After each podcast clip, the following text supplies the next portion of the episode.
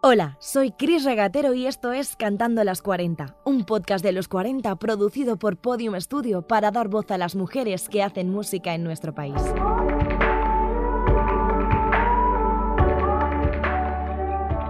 Cantando las 40. Episodio 4. Ser mujer artista en la escena urbana.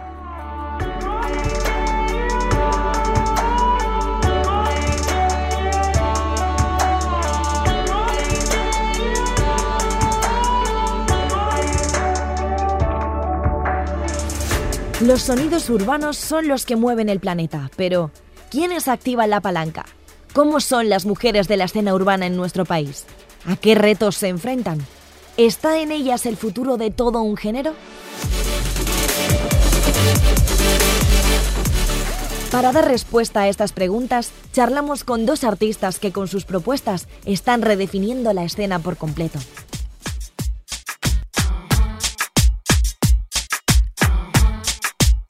Ficha de artista.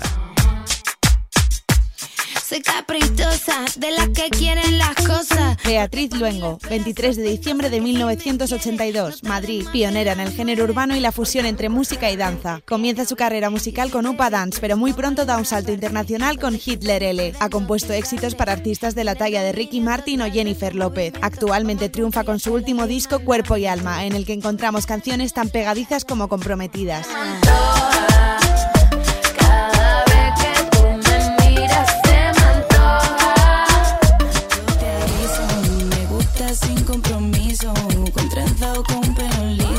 Mimi Doblas, 1 de abril de 1992, Madrid, también conocida por su alter ego musical Lola Índigo. Aunque su paso por Operación Triunfo 2017 fue fugaz, en nuestra mente siempre será la mujer bruja. Su primer single, Ya no quiero más, se convirtió en el himno feminista de las discotecas. Siempre acompañada de su ejército de bailarinas, Mimi demuestra que su fuerza es sobrenatural. Mujer bruja,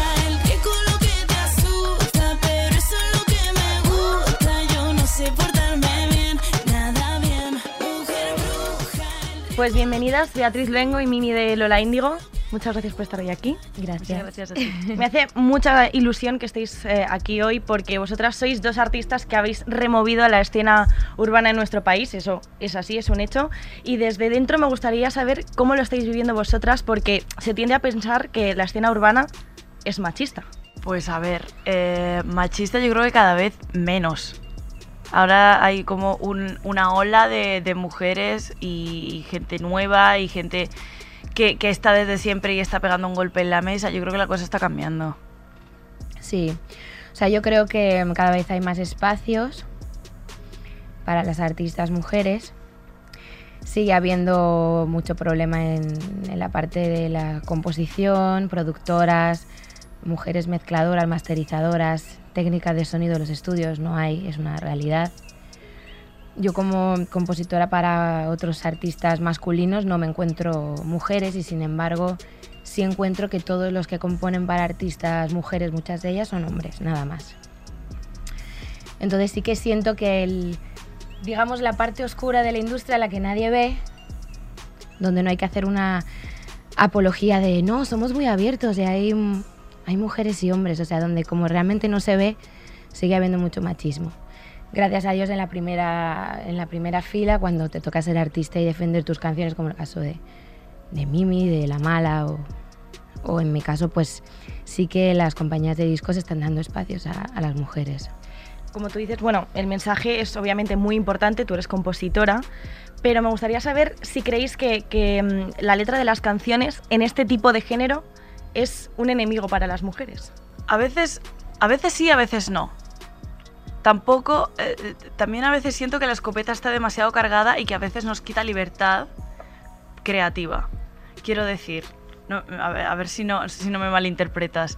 Eh, creo que a veces sí, los mensajes son directamente machistas, pero también creo que muchas veces como que mm, se habla, ¿qué te digo yo?, de- de enamorarse e incluso se, se dice, no, pero es que tú no te puedes quedar pillada porque ahora no sé qué. A ver, a ver, hay un límite, ¿sabes?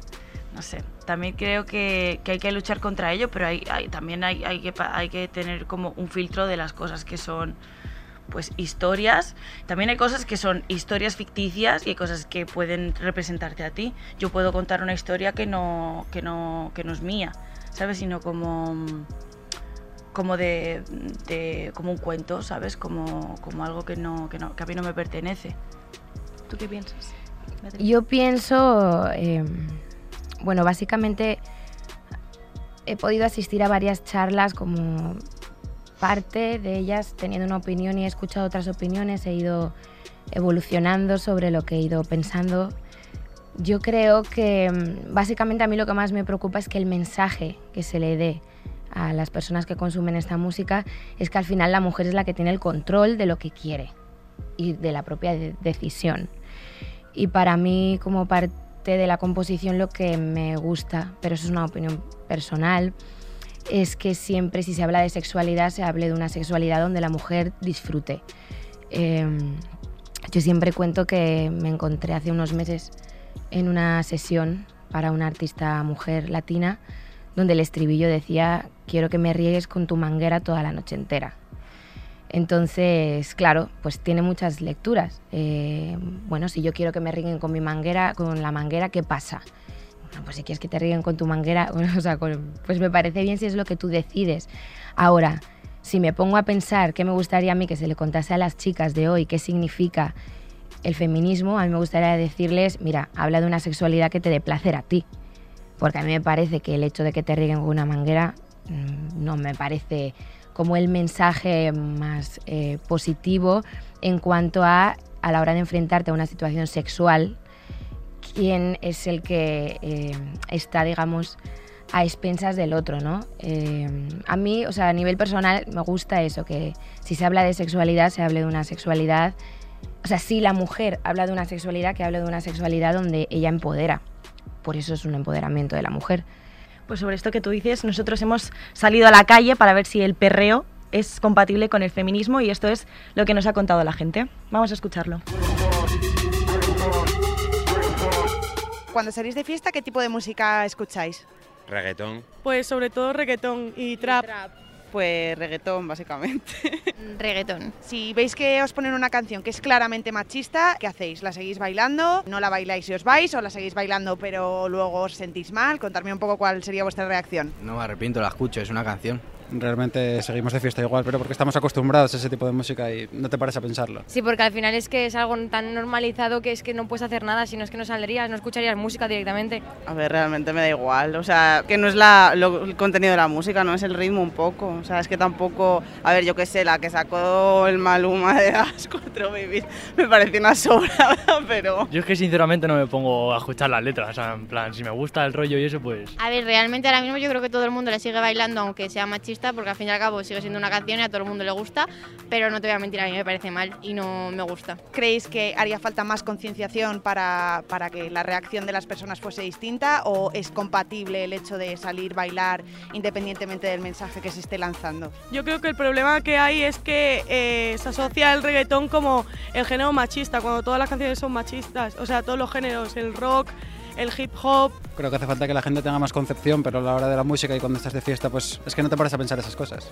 A ver, yo opino ambas cosas. Creo que es compatible porque al fin y al cabo sigue siendo música y te puede gustar más o menos la letra, pero te sigue gustando el ritmo, digamos. Pero también es contradictorio a la misma vez porque estás escuchando y bailando una canción con la que no estás de acuerdo. Bueno, ¿qué, qué opináis sobre esto? ¿Cómo podemos trasladar los mensajes de feminismo quizá a las, a las discotecas, por ejemplo? ¿Lo podemos compaginar? Bueno, pues no sé, creo que ella y yo hemos hecho canciones eh, súper empoderantes que han podido sonar en las discotecas. No todo lo que suena en las discotecas es, es, ma- es machista. Y, y bueno, volviendo al tema que siempre se pone de ejemplo, que es el tema de, de mayores, pues lo que decía ella antes, es que hablar de tu sexualidad y de lo que te gusta no te hace menos feminista. Totalmente. Así que no sé, creo que, que, que ya hay cositas en las discotecas que no tienes que bailar bajo la, la orden de, un señor. Sí, además yo creo que el mejor sitio para hablarle al feminismo es, en, es eso, es en las discotecas. Yo pienso que lo que te hace bailar también de alguna manera, o sea, es un buen lugar para reivindicar. Eh, yo me acuerdo al principio cuando empezaba todo el movimiento que me encontraba con muchas opiniones de que parecía que básicamente si tú quieres dar una opinión, pues eso, como el feminismo, un tema muy social, pues te quedas como cantautora con una guitarra así de una manera más clásica de la música o tradicional. Eh, y entonces como ahí puedes dar un mensaje, digamos, más serio, más social y sin embargo como que la música para bailar eh, era como mucho más liviana, más ligera, más eh, pues canciones de como eh, antiguamente como las canciones del verano o algo así. Yo pienso que lo interesante ahora es que el nuevo pop es la música urbana que se baila en las discotecas, que la gente está consumiendo lo que baila en las discotecas en su casa de manera normal y que es genial que tenga mensajes sociales fuertes y que y sobre todo que cada vez haya más cantautoras. Yo en, allí en Miami reivindico mucho que en España, tanto Mimi, Rosalía, eh, pues eso, La Mala o eh, yo, que estamos aquí como de alguna manera haciendo un, nuestro, cada una nuestro movimiento, todas somos compositoras. Entonces ahora mismo cualquiera de nosotras en una entrevista le vas a preguntar por qué dices eso y te lo va a explicar. En, en el momento en el que las mujeres no están diciendo sus propias palabras, están cantando hits que les llegan, pues eh, no están diciendo un mensaje que verdaderamente sienten. Sin embargo, los hombres sí lo están haciendo. Es, decir, Bad Bunny dice lo que dice porque lo escribe él, aunque sea con un equipo de compositores. Incluso Maluma, que también está parte de sus sesiones y se hace cargo de lo que dice porque él dirige su, su idea de lo que quiere plasmar. Entonces, no sé, yo creo que mm, si a las mujeres nos dejan hablar en primera persona, es lo que quiero resumir todo esto, al final siempre vamos a hablar de un empoderamiento porque lo vivimos, lo sentimos.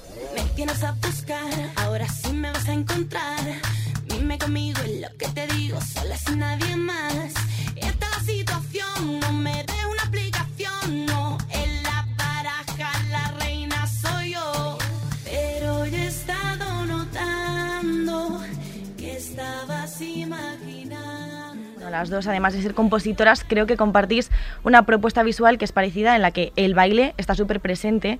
Y yo quiero saber si el baile ha sido una clave para vuestro empoderamiento femenino, por- por- porque, por ejemplo, tú, Mimi, te rodeas de mujeres. Eres tú y cuatro más, entonces. Sí, bueno, yo empecé a bailar porque la vi a ella además, entonces es como súper guay estar aquí hoy con ella comentando esto. Eh, sí, yo me rodeo de, de chicas y además me, me rodeo de chicas muy fuertes, con mu- mucho carácter, que son mis amigas, entonces tengo muchísima suerte de que... De que eh, se siente como un espíritu muy luchador en, en los viajes, en la furgo, en los ensayos. En, somos, somos muy un poco radicales a veces, incluso con, con luchar por las cosas. Cuando llegamos a un sitio y nos tratan de una manera que no nos mola nada, eh, somos un poco incluso agresivas, diría yo. No agresivas físicamente, sino Sí que os ponéis en vuestro lugar, vamos. nos- sí, ponemos las cosas siempre en, en el lugar y somos un poco ejército. Y la verdad que es, es muy divertido, es muy divertido. O sea, yo creo que el baile como es una expresión del cuerpo y al final pues la mujer en su totalidad es mm, eh, y de cara como al machismo tiene mucho que ver con esa parte del cuerpo. Para mí reivindicarte con empoderamiento desde tu cuerpo sexualmente y decir aquí estoy y hago estos movimientos y como dice la canción de Mimi, eso no significa, o sea, puedo estar bailando sexual y no significa que estoy tratando nada contigo, ¿no? Eso es genial. Eh, al final es lo que te hace más dueña de ti y es lo que te hace más dueña de tu cuerpo y es lo que se está diciendo. O sea, an- antes yo creo que estaba muy separado el eh, provocar, o sea, si estás luchando porque te respeten eh, intelectualmente, no provoques físicamente. Yo creo que ahora lo interesante es que tú puedes decir con tu cuerpo, soy libre, esta soy yo, me siento eh, bien con lo que soy y además intelectualmente me estoy reivindicando también. De hecho, si te fijas, muchas veces mujeres que han querido pertenecer al género urbano, como que yo he sentido que a veces es- se sentían a lo mejor obligadas o para tener como crear esa imagen de seriedad, ir tapadas, vestidas anchas, tal, ocultar su, su cuerpo, ¿sabes? Y ya es como todo lo contrario, ¿sabes? Ahora es como pim y ya, y ya no no hay no hay tantos prejuicios con eso. O sea, efectivamente, si, si soy sexy no significa que quiera llamar la atención de, de nadie. Sí, de hecho, hace, hace poco leí, ojo, esto que dice Mimi es súper interesante porque hace poco leí una entrevista de Ivy Queen, que es una reggaetonera de los 2000, o sea, empezó como con el movimiento de Daddy Yankee y Don Omar. Y ella explicaba esto, que cuando ella empezó se tenía que vestir como los hombres para, para que la respetaran. Y, y entonces era como muy masculina, era como su manera de, de, que la aceptaran dentro del género. Por ejemplo, Beatriz, fuiste una de las pioneras ¿no? en fusionar estilos urbanos y a mí me gustaría preguntarte si se te, se te tomó menos en serio por ello, ¿no? por, por, por ser mujer en este mundo. Pues imagínate mi primer disco con esa canción que, que se llamaba Hitler Elle, que aquí no sonó y en, en, Francia fue número uno, en Europa me fue muy bien y era una base de hip hop con, con el ritmo de, o sea, con la percusión del flamenco y como con la raíz nuestra de aquí. Yo empecé en el barrio latino de París con mis zapatos de clavo y con un DJ que hacía sonar un ritmo como pum pum y yo tac tac y lo grabamos a través de un loop, un micrófono de de los de los metales y un pedal. Y yo iba creando la base, iba cantando encima, así fue que empecé a desarrollar mi sonido. Y pues aquí me daban por loca, me acuerdo que me decían cosas como... Eh, mis canciones siempre llevaban pues parte de, de, o rap o mis chanteos y para sonar en la radio, incluida esta, los 40, las cual admiro y siempre me han, me han dado muchísimo cariño, pero yo me acuerdo de hay que quitar el rap para sonar en la radio. No se puede, la gente no le gusta, no, no siente que es pop. Y yo la verdad es que, y tengo mucha gente que ha trabajado conmigo, yo siempre me he negado al hecho de que tú tengas que variar tu propuesta. O sea, si yo estoy contando una fusión con el urbano y quitamos la parte urbana, no estoy contando lo que verdaderamente yo estoy queriendo proponer. Entonces, a mí me da pena a veces cuando la gente me dice, yo no sabía esta canción tuya y a veces siento si realmente yo lo hice mal, tenía que haber cedido, tenía que haber doblegado, porque hoy en día hay mucha gente que no lo conoce, pero al final del día cuando me voy a la cama me siento orgullosa, era mi propuesta. El movimiento de hoy demuestra que no creo que estaba tan equivocada, creo que verdaderamente el urbano es el nuevo pop y era, era algo que iba a venir antes o después. Yo nunca lo hice porque pensaba que iba a ser un movimiento así, era lo que me nacía, pues yo creo que a Mimi también le pasará que cuando bailas y sobre todo yo que lo que bailaba era música urbana en ese momento que llegaba de Estados Unidos. Nuestro universo es casi como una secta, te vuelves como hip hop mm, lo más, o sea, yo me acuerdo que llevaba trenzas, que, iba a, o sea, que escuchaba Tupac y que me parecía como que el, el, hip hop era lo más, entonces me nacía de dentro, empezó desde el, desde el baile hasta que se convirtió en parte de mi vida, entonces no me nacía hacer otra cosa que no fuese fusionar con el urbano. ¿Y a ti, Mimi, te costó que apostasen por ti? Wow, pues sí, pues sí, claro. Yo el, el, título que llevaba en la frente era Primera expulsada de Operación Triunfo. Entonces, pues era, era inesperado porque tenemos una manía de clasificar a los artistas cuando vienen de, de, un reality como si eso fuera, no sé, algo que se pudiera medir. Yo pienso que el arte es algo que, que para nada se puede medir, que éramos 16 personas totalmente diferentes con... con con cosas diferentes en, la cabeza y cosas diferentes que ofrecer, ¿no? Y claro, eh, yo eh, ayer se lo contaba justo a los chicos de Fama, o antes de ayer, que presenté la canción y nadie, ya no quiero nada. Y cuando yo llevé esta canción, nadie me dijo, oh, ¿qué es esto? O, o, o, flipó porque lo llevaba yo, nada. Quiero decir, porque luego ha resultado ser, ser número uno, ¿no? Cuando luego llevé Mujer Bruja, en cambio, sí fue como, ¡wow! Porque ya vienes de algo que ya ha tenido éxito. Para mí ya no quiero nada, era un éxito. Cuando yo lo creé, yo dije, esta canción es muy guay. Lo que quiero decir con todo esto es que hay mucho prejuicio. Yo por eso abro muchísimo mi mente cuando escucho una canción nueva de un artista que no conozco.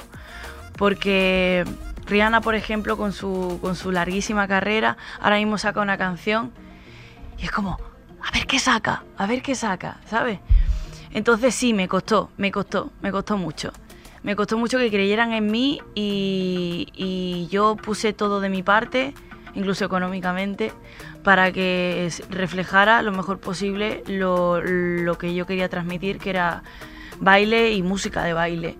Y al final, pues poco a poco fuimos remando y sobre todo gracias a la gente, porque fue una cosa que se hizo viral, no fue una cosa que se empujó, fue una cosa que voló sola y, y nunca lo voy a olvidar. Todas saben en la cama maltratarme. Me tienen bien, de sexo me tienen bien.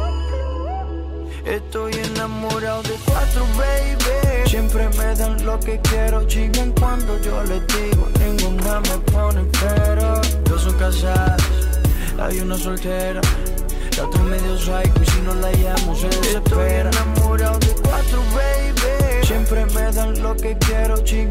cuando yo les digo. Ninguna me pone pero. Dos son casadas, hay una soltera.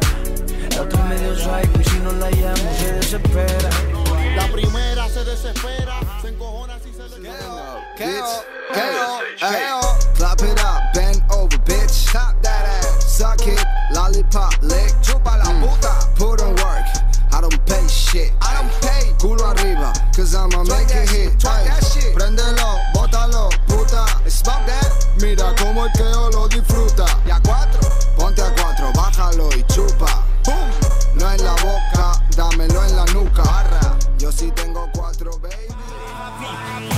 Quiero una mujer bien bonita, callada, que no me diga nada. Que cuando me vaya en la noche y vuelva en la mañana no diga nada. Que aunque no le guste que tome, se quede callada y no diga nada. Quiero una mujer que no diga nada, na, na, na, na, na, na. Ya no hables más y dame un beso. Llegó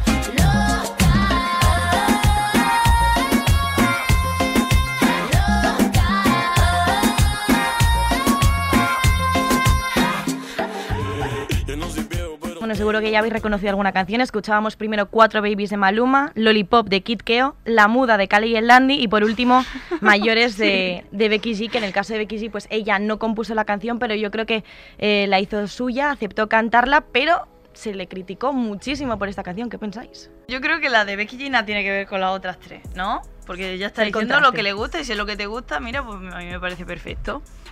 Eh, no me puedo creer que la canción se llame La Muda. no la había escuchado nunca. Eh, no sé. eh, opino que hay cosas que, suenan tanto a sumisión que me dan hasta miedo. Yo opino eso, que me, me- dan como miedito. Pero poco, poco más puedo decir. Creo que ya se retrata por sí solo todo. Yo, con todo lo que quiero, mi querida Mimi, yo no estoy de acuerdo con lo de ma- mayores. Y lo explico. O sea, yo creo que, primero, y por favor, de verdad que esto lo digo con todo mi corazón, admiro a Becky. Vengo viendo a Becky arriba de un escenario en todos los premios allí del premio Lo Nuestro, premio Juventud, desde que tenía 16 años y siempre le transmití a Sony que esa niña me parece una estrella, o sea, me parece es- estupenda, baila, canta, me gusta su, su manera de hacer las cosas y lo que representa su empoderamiento. O sea, no, esto no va en contra de Becky en absoluto. Yo considero eh, a nivel industria, primero, que, o sea, me preocupa que una chica eh, que su producto está muy enfocado a las chicas más pequeñitas, porque dos meses antes de esta canción era el Power Ranger amarillo de Disney. Eh, saqué una canción que diga me gustan mayores, que no me quepa en la boca, porque eh, me preocupa dentro de la sociedad incitar a unas niñas eh, menores a que te gusten los mayores. Verdaderamente esto es un mensaje, o sea, ya que no podemos proteger porque estamos en un punto, desgraciadamente, que en esta sociedad están pasando muchas cosas y no, no se puede proteger de la manera que debería ser a, tanto loco en las redes y tantas cosas que pasan. A mí me da miedo eh, todo lo que ha generado esta canción de tantas niñas menores eh, abanderándose de me gustan mayores y, todo lo que conlleva eso. Eh, yo tuve una experiencia muy personal y, no- y- quiero decir esto, nunca lo he contado ni, quiero entrar muy profundamente, pero sí quiero para que la gente entienda que evidentemente mi comentario no es objetivo, es absolutamente subjetivo. Pero yo con 15 años tuve una situación que me lleva a este pensamiento y, y que, y que verdaderamente me hace pensar eh, que verdaderamente hay mucho loco por ahí y que me da mucho miedo ese esa letra con me gusta que me gusta se- ser una menor y que me gusten los tíos mayores. Eh, y luego esa fotografía de que no me quepa en la boca, otra vez me parece la mujer dándole placer al hombre, con lo que también me parece que es un, es un poco un machismo de hace 50 años, era lo que se esperaba de la mujer. Tú agáchate, que te voy a hacer esto y que... Y entonces ella, ay, sí, que no me quepa en la boca, es que me parece lo más, o sea, darte placer a ti, cariño, es que es lo que más me apetece en la vida. No, me gustan más las canciones que hablan, pues como Downtown, de Anita, que es, pues, pues ahora yo te voy a decir, como es mi canción y como soy yo la que digo lo que quiero que me hagas, yo te voy a decir que a mí me gusta cuando tú bajas downtown. O sea, yo prefiero eso. Pero evidentemente, y vuelvo y repito, no es una crítica mm, a Becky para nada, es una opinión yo como persona muy subjetiva y muy creada por una experiencia personal y es una preocupación, digamos, a modo de, de eso, de qué tipo de mensajes eh, o cómo podemos proteger un poquito más eh, la inocencia de unas niñas que bien les, les encanta sentirse sexys, pero pre- prefiero que se sientan sexys con otro tipo de canciones. En contraposición tengo que decir, solo para ver el otro lado, y que quizás eh, Becky, que venía de hacer cosas quizás eh, demasiado, demasiado infantiles para quizá lo que ella quería hacer o lo que le tocaba o le apetecía, eh, le ofrecieron esto como hacer un cambio y dar eh, ese salto a, a ser una artista más adulta. Y puede ser que por eso lo hiciera y pase un Miley o pase un Cristina cuando empezó a ser Dirty o un Britney cuando se besó con Madonna. Que al final las artistas muchas veces tenemos un fandom infantil o de niñas no buscado, pero que nace naturalmente y a veces pues quizá un salto demasiado largo, ¿no? Fue quizá mayores, porque yo no tenía ni idea de lo del Power Rangers y sabía que, tenía un público como más infantil, pero que a veces es como, ¿sabes? Siempre, siempre nos dan palos a a las chicas cuando queremos hacer ese, ¿sabes? Como que a veces hay que hacerlo muy poquito a poco para que la gente no se asuste.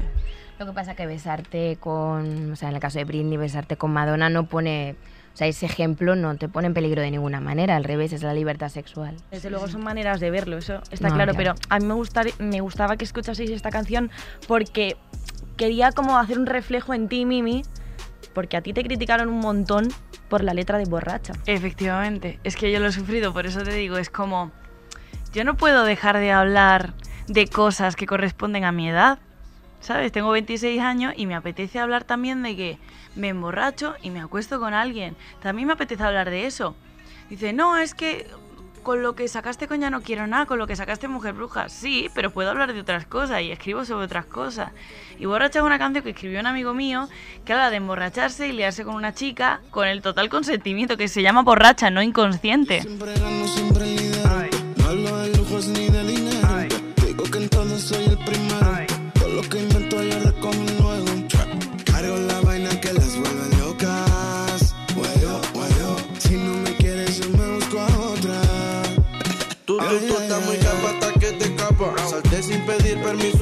permiso a tu papá. Se ve que eres pro de la que se rapan. También baila champeta y baila guaracha. Me tienes loquito con esa facha. Más chévere si te cojo borracha. Te quiero comer como mango y lacha. Traigo sal pimienta para la muchacha. Y era music. Pero bueno, lo mío no fue tan, tan, tan heavy como lo de Becky, gracias a Dios.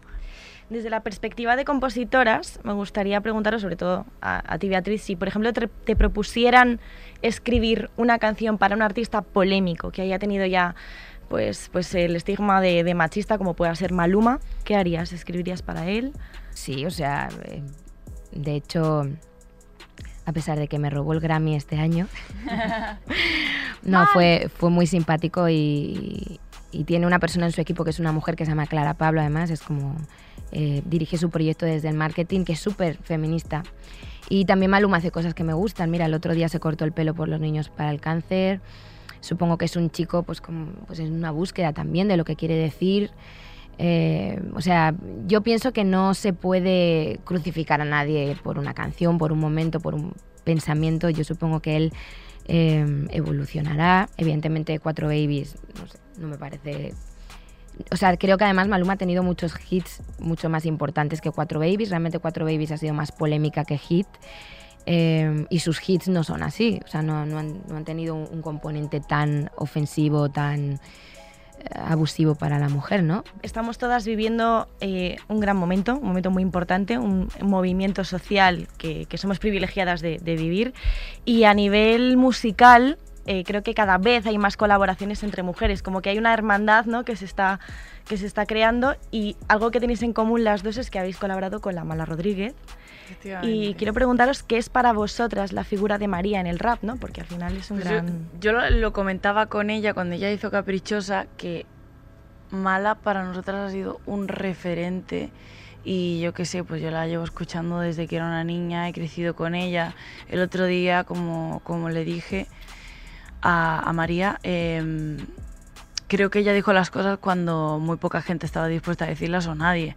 O sea, cuando ella hablaba tenía un valor que ahora es como es muy fácil salir y, gritar un mensaje feminista porque es como todas nos sentimos plenamente capaces, está, está bien, ¿no? Pero cuando ella lo hacía yo creo que ella estaba adelantada a su tiempo, definitivamente. Yo me acuerdo cuando, cuando hice Caprichosa que eh, me pasé mucho tiempo en esa búsqueda del sonido, en esa parte urbana del disco y, me acuerdo cuando llegué a Sony en, Sony Latin en Estados Unidos, que es donde estoy firmada, y me decían eh, las colaboraciones que deberíamos hacer con esa canción y, y yo me acuerdo que les dije, para mí la única persona con la que verdaderamente quiero iniciar este, esta etapa y este disco es, es La Mala. Y, y no sé, pues para mí es como pedirle que me abra la puerta ¿no? de algo am, absolutamente increíble que ha creado ella y además es que en Latinoamérica solo existe la mala también como figura femenina del rap que, o sea, no sé, hay como muchos hombres que vienen de mucho tiempo, pero mujeres, está Anita Tillús de México, pero la mala es que es de verdad un, un referente súper grande. Entonces, yo la admiro desde Lujo Ibérico, yo siempre digo que yo quería ser ella. Eh, me acuerdo que hice una portada para Rolling Stone en el 2003 y ella era la artista con la que yo puse en la entrevista que quería cantar. Lo que me gusta también de La Mala es que no canta arriba de cualquier track. Eh, la Mala la ofrecen millones de cosas, pero no solamente ahora. Eh, que tiene los números que tiene, sino cuando no había mujeres en el género, solo estaba ella, todo el rato le pedían hacer cosas. Y me gusta mucho que La Mala solo canta arriba de canciones que le parecen y con quien le parece. Es absolutamente libre, no está pensando en cuál es el marketing que me va a traer, canto con este porque me hace más guay. Amargo hay gente que es como, eh, si no tienes el marketing de no sé cuánto y me presentas un plan de en cuántos países vamos a sonar, tampoco. La mala escucha el track, le gusta, canta, no le gusta, no canta, fin. Estamos aquí hablando de que tenéis entre vosotras un montón de cosas en común, pero falta una importante que es para cuándo una colaboración, pero entre las dos. Pues para cuando Porque, ella claro. quiera, la verdad, porque mm, yo mm, la llevo siguiendo desde, desde que, ya te digo, desde que era muy joven y, y bueno, pues cuando tú quieras, vea. Te pido matrimonio aquí como toda la mala. Mira, yo tengo que contar algo muy bonito con Mimi. Eh, como eh, cuando vine a España no, no, no estaba, todavía no conocía mucho a los chicos de OT, fui a la academia y nada más llegar to- todos me decían, qué pena que no está aquí Mimi, tienes que conocer a Mimi. Yo en mi casa viéndolo diciendo, no me puedo creer que vaya a Beatriz Luengo, yo no estoy allí. Y la verdad es que, bueno, pedí su número en producción y, y la llamé. Y le dije, oye, mira, muchísimas gracias por, por nombrarme, por pensar en mí, por decir que soy un referente para ti. La verdad es que, que, que me siento muy feliz por eso y entonces a partir de ahí empezamos una... Me pareció amorosísima. eh, empezamos una relación de amistad desde ese momento. He ido viendo cómo ha ido creciendo evolucionando, es una chica que tiene totalmente el control de lo que quiere hacer, de cómo lo quiere hacer. Eh, y la admiro muchísimo, la verdad es que me parece que, que está haciendo las cosas muy bien y que cuando enseñó Ya no quiero nada, me acuerdo que me contaba con mucha frustración. Pues no sé, no, tampoco, porque yo le dije que era un hit, me parecía, en mi opinión.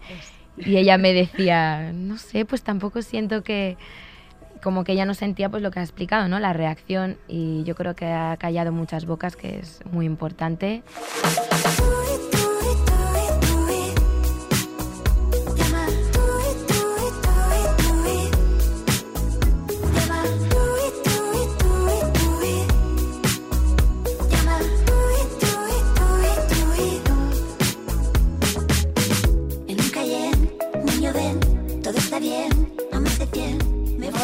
Que escuchemos unas declaraciones sobre Ana Torroja, porque ha sacado hace muy poquito un tema que también es, es pop urbano, ¿no?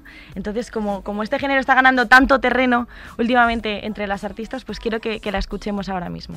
Yo recuerdo cuando empecé mi carrera como, como solista, eh, me, me decían es que las mujeres no venden, porque era una época de, de hombres, ¿no?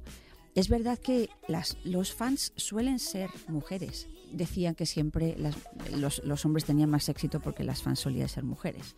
Yo creo que es un muy buen momento. Yo creo que, se te da la oportunidad, te escuchan, hay, mujeres en puestos, o sea, quiero decir, hay mujeres en, en las listas en, en puestos muy, muy arriba, desde hace ya unos cuantos años. Y ya no creo que haya eh, esa diferencia. También depende mucho de los países, también depende mucho de dónde se escuche la música, eh, de, de- de cómo haya i- ido evolucionando socialmente el país. ¿no? Hay lugares en los que todavía el hombre, a lo mejor musicalmente hablando, tiene más importancia que la mujer, pero casi casi que te diría que es, que es, que es universal.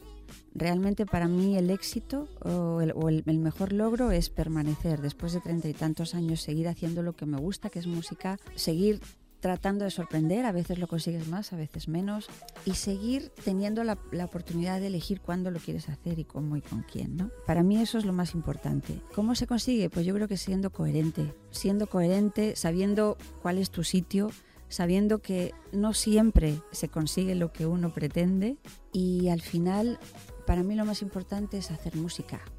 Eh, no me importan las modas, no me importan los números. Lo que más me importa es seguir jugando y pudiendo disfrutar haciendo música. ¿Qué opináis? Pues sí es verdad que, mm, que hay más que los fans suelen ser generalmente mujeres, en plan los fans de, de- de- los fans de algo, eh, pero ahora cada vez más, eh, como estamos eliminando este, esta sensación de competitividad entre mujeres, pues creo que quizás por eso cada vez hay más mujeres que son muy fans de mujeres. Entonces yo no lo, yo no lo siento tan así, de hecho tengo muchas fans mujeres y, y- y, vamos, estoy su- súper súper agradecida de que, de que así sea, porque es verdad que las mujeres, pues no sé si es que seremos más pasionales o lo que sea, pero son hooligans. Como dice Mimi, las fans mayoritariamente son mujeres, de los hombres se enamoran y con las mujeres se identifican. El enamoramiento es una foto en Instagram, el enamoramiento es un vídeo, la identificación requiere de un tiempo. Eh, la industria tiene que, digamos, gastar más, mm, más veces en los medios de las artistas mujeres y más situaciones donde la mujer pueda sentir que quien te está hablando eh, es alguien que tú te identifiques porque has sufrido eso, porque has pasado eso, porque, o, o sea, es como un proceso un poquito más largo. Eso sí, siento que la mujer tiene un fanbase mm, a más, más tiempo, ¿no? Esto me lo decía Alejandra Guzmán, una artista mexicana que me hacía un paralelismo sobre hombres y mujeres en, México, en su país, ¿no? Y me decía, no sé, desde Paquita la del barrio, Alejandra Guzmán, Jerry Rivera, yo qué sé, es como hay un, un- Gloria Trevi. Dice, las que ahora tenemos, no sé, 60 o así, que tienen mujeres que en nuestra época peleábamos con un grupo de hombres que tenían más éxito que nosotras, ahora que tenemos 60, esos hombres no están haciendo tour de estadios. Al final esas mujeres se han mantenido creciendo y evolucionando con esas con ellas, ¿no? Entonces yo creo que esto es lo bueno que tienen las chicas y sí es eso que la industria requiere un poco más de tiempo. Yo creo que las redes sociales han ayudado mucho. Antes verdaderamente para tú tener algo que decir necesitabas que los medios te cubriesen una noticia, que alguien te llevase a ese medio, sea tu compañía, tu manager o, y que la gente a través de su casa recibiese tu mensaje. Ahora, gracias a, los- a las redes, eh, tú tienes la posibilidad de contar un poquito más quién eres sin tener tantos filtros y esto nos ayuda mucho a las mujeres. Y bueno, Ana Torroja, que es una figura consolidada, eh, es una figura femenina consolidada ya en, en la música, hablaba también un poco pues de la edad, del paso del tiempo. ¿Vosotras creéis que para una mujer pesa más la edad que para un hombre? Sí. De hecho, me, me molesta mucho tener que estar pensando eh, en un seguro de, de vida, en plan, como, ¿qué voy a hacer cuando, cuando no pueda bailar? Pues probablemente seguiré componiendo, seguiré cantando y seguiré haciendo muchas cosas, pero siempre tengo como ese come-come aquí de decir, Pues bueno, pues, pues a ver qué, qué hay después, porque sé que es más difícil, especialmente yo que vengo del baile, porque ahora pues tengo una carrera musical, gracias a Dios. Pero sí es verdad que cuando era bailarina veía compañeras con más edad que con treinta y pico ya estaban pensando en, en qué iban a hacer después o poner una escuela o algo porque ya vas a un casting y estás compitiendo con niñas de 18.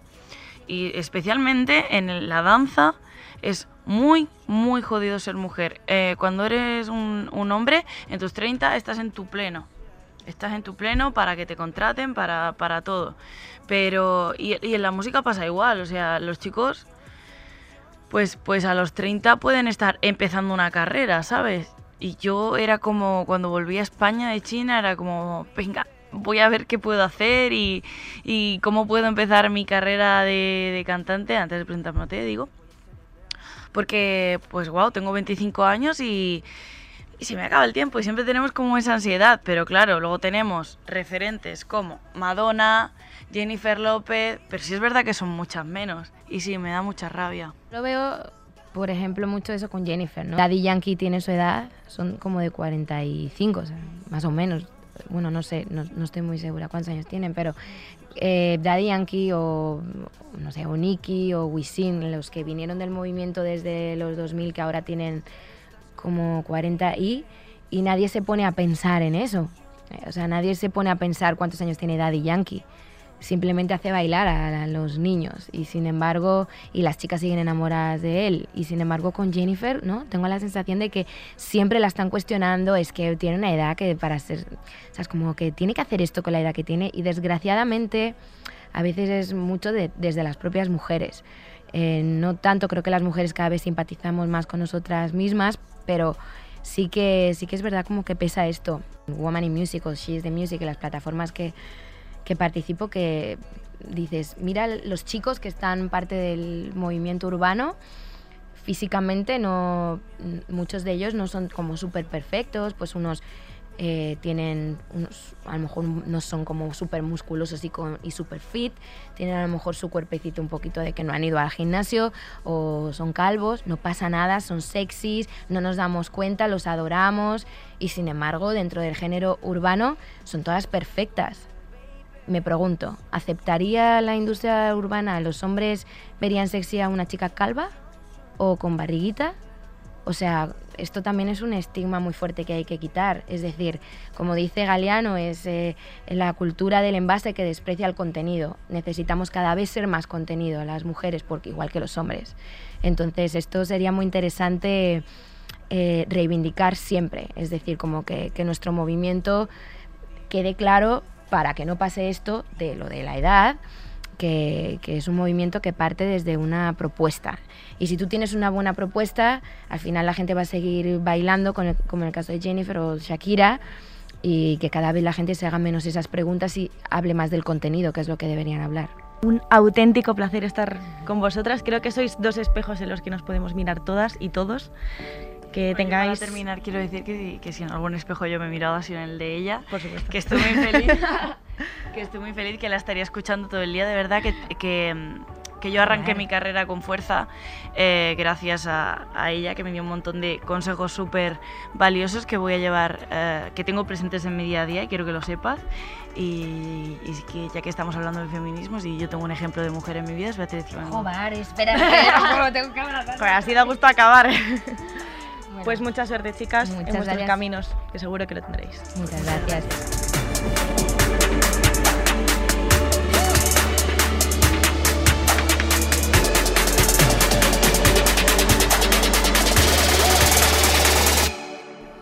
La música urbana de nuestro país lleva el nombre de dos mujeres, Beatriz Luengo y Mimi, de Lola Índigo. Ambas tienen una fuerza y seguridad contagiosas. Hablan entre ellas con respeto y admiración mutua, demostrando que la hermandad entre mujeres crea un vínculo irrompible. Durante nuestra charla nos recuerdan que tanto las artistas como los artistas deben tener en cuenta qué mensajes lanzan. Animan a sus compañeras de profesión a empoderarse y defender sus historias, sus propias composiciones, crear letras que hablen de su realidad, también en las canciones.